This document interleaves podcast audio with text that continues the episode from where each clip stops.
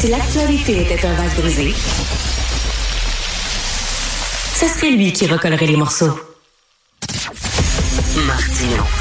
Le choix des connaisseurs. Cube Radio. En direct à LCN. 9h30, le nouveau rendez-vous avec Richard Martineau. Salut Richard. Salut Jean-François. Écoute, pour Donald Trump, c'est presque dans la poche. hein. Il a gagné les doigts dans le nez, le New Hampshire. Écoute, il va être candidat du Parti républicain. Il s'associe encore, ce parti-là, qui était un grand parti, qui était le parti d'Abraham Lincoln. C'est le parti que- que- qui a rendu illégal l'esclavage. Euh, ils vont encore s'associer à un gars qui a fraudé, qui a menti à répétition, qui a tenu des propos absolument épouvantables sur les femmes, qui insulte régulièrement ses adversaires, euh, qui se fout des institutions démocratiques, qui a encouragé les extrémistes à commettre des actes de sédition, euh, à entrer armés au Capitole. Et on dit, hey, c'est ce gars-là qui va nous représenter encore. C'est quand même, c'est assez hallucinant, là. Et là, vraiment, un, En fait, autre... j'irai plus loin, Richard. C'est pas ils vont s'affilier à ce gars-là. Ce gars-là possède le parti politique. Ben, tout c'est à fait. littéralement ça. Ben, tout à fait. Ils sont comme pognés avec lui. Là. Ils ont fait un pacte avec le diable. Ils peuvent pas s'en débarrasser. Alors, ça va être un match Biden-Donald Trump. Ça, ça veut dire, tu le veux où ton coup de pied d'en face ou dans, dans le derrière? C'est vraiment ça. Là. Alors, c'est assez déprimant. C'est une façon de le voir. hey Richard, on va revenir chez nous. Il y a des professeurs qui ont signé une lettre ouverte qui demandent à leur syndicat de changer les pratiques en termes de vote. C'est presque rendu un sport olympique. Ben, c'est ça qu'ils disent. C'est une épreuve olympique. Huit professeurs. Puis il y a certains professeurs qu'on voit souvent dans les médias, le Luc Papineau, Simon Landry, Sylvain Dancos. On les interviewe souvent ici à Cube et aussi chez vous. Ils disent il est temps qu'on revoie nos pratiques syndicales. Puis je trouve ça très courageux. Puis je le dis souvent, mais on s'est donné euh, des, des- on s'est donné bel état dans les années 70. Mais là, on répond à des questions des années 2000 avec des réponses des années 70. Puis à un moment donné, il faut se mettre à jour. Et là, ils disent, écoute, là, il y a des gens qui m'ont écrit, là, euh, les votes de grève là, qui, ont, été euh, tenus au cours des dernières semaines. Ça commence à 6 heures, puis ça se termine à 2 heures du matin. Ça- Oh. ça ça a juste pas de maudit bon sens. Et euh, j'en avais parlé l'autre jour, euh, un, un membre d'un syndicat euh, qui dit juste accepter l'ordre du jour. Vous savez comment ça se passe dans les réunions? Là? Il y a l'exécutif sur scène puis qui dit hein, Voici l'ordre du jour. Nous allons commencer par parler des propos de Mme Tremblay.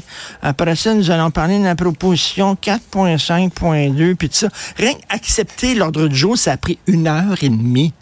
Mais dis, ça n'a pas Ben de maudit bon donc. sens.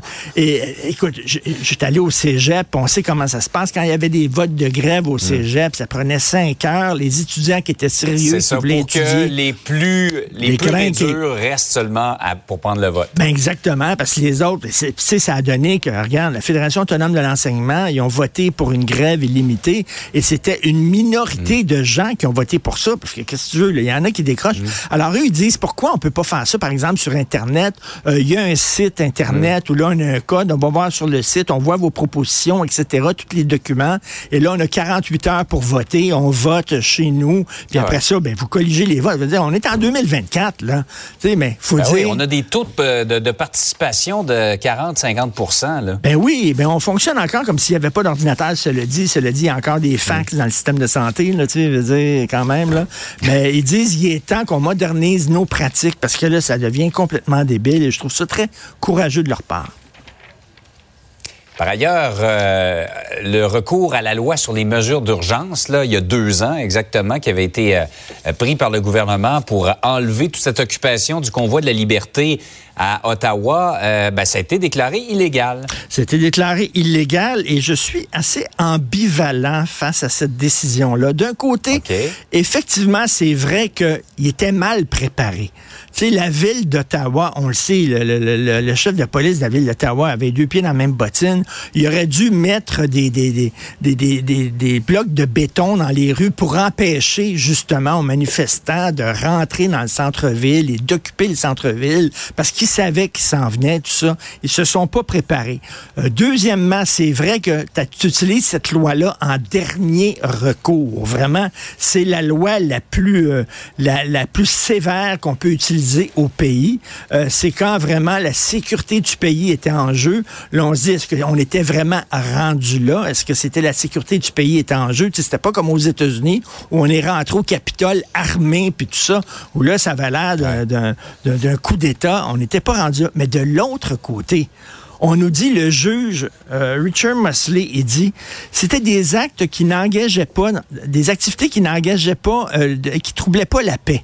C'était pas susceptible de troubler la paix. Attends une minute, là. Il était là pendant... aux citoyens d'Ottawa et aux commerçants. Ben, qui pouvaient pas dormir, là, parce qu'il y avait pain, pain, pain toute la nuit. Les enfants pouvaient aller à l'école, puis ils dormaient pas de la nuit. Euh, les commerçants, ils troublaient pas la paix. Il y en a qui ont mis, ils ont mis des saunas qui ont mis dans, dans la rue des saunas, puis qui étaient là-dedans. Des tourbillons, là. Des, des bains tourbillons dans le plein milieu du centre-ville d'Ottawa, puis on nous dit que ça ne troublait pas la paix. Attends une minute, puis on dit oui, mais il aurait dû dialoguer avec ces gens-là. Écoute, il y avait, il y avait des gens là-dedans, là. C'est difficile à dialoguer avec quelqu'un qui te dit que, ton vaccin va, va, donner le cancer et il y, a, des queues de souris qui vont te pousser dans les veines, tu sais. C'est assez difficile. Donc, je, je, sais pas. En même temps, le, le, gouvernement fédéral va faire appel à ça disant on n'avait pas le choix, on aurait bien aimé dialoguer. C'était pas tous des coucous qui ont participé à ça. Il y a des gens qui, effectivement, qui voyaient leur commerce, eux autres, qui fermaient euh, à cause des mesures sanitaires, qui avaient de la qui avaient de la difficulté, euh, ça les, ils ont perdu leur job, ils ont perdu, bon, euh, on peut comprendre, mais il y en avait là-dedans aussi des coucous. Alors là, mm. le gouvernement va faire appel, très hâte de voir ça, mais c'est une décision controversée, mettons. Absolument. On n'a pas fini d'en parler parce que c'est sûr que ça se terminera pas là. Euh, Richard, passe une excellente journée. Excellente journée, tout le monde. Salut, à demain.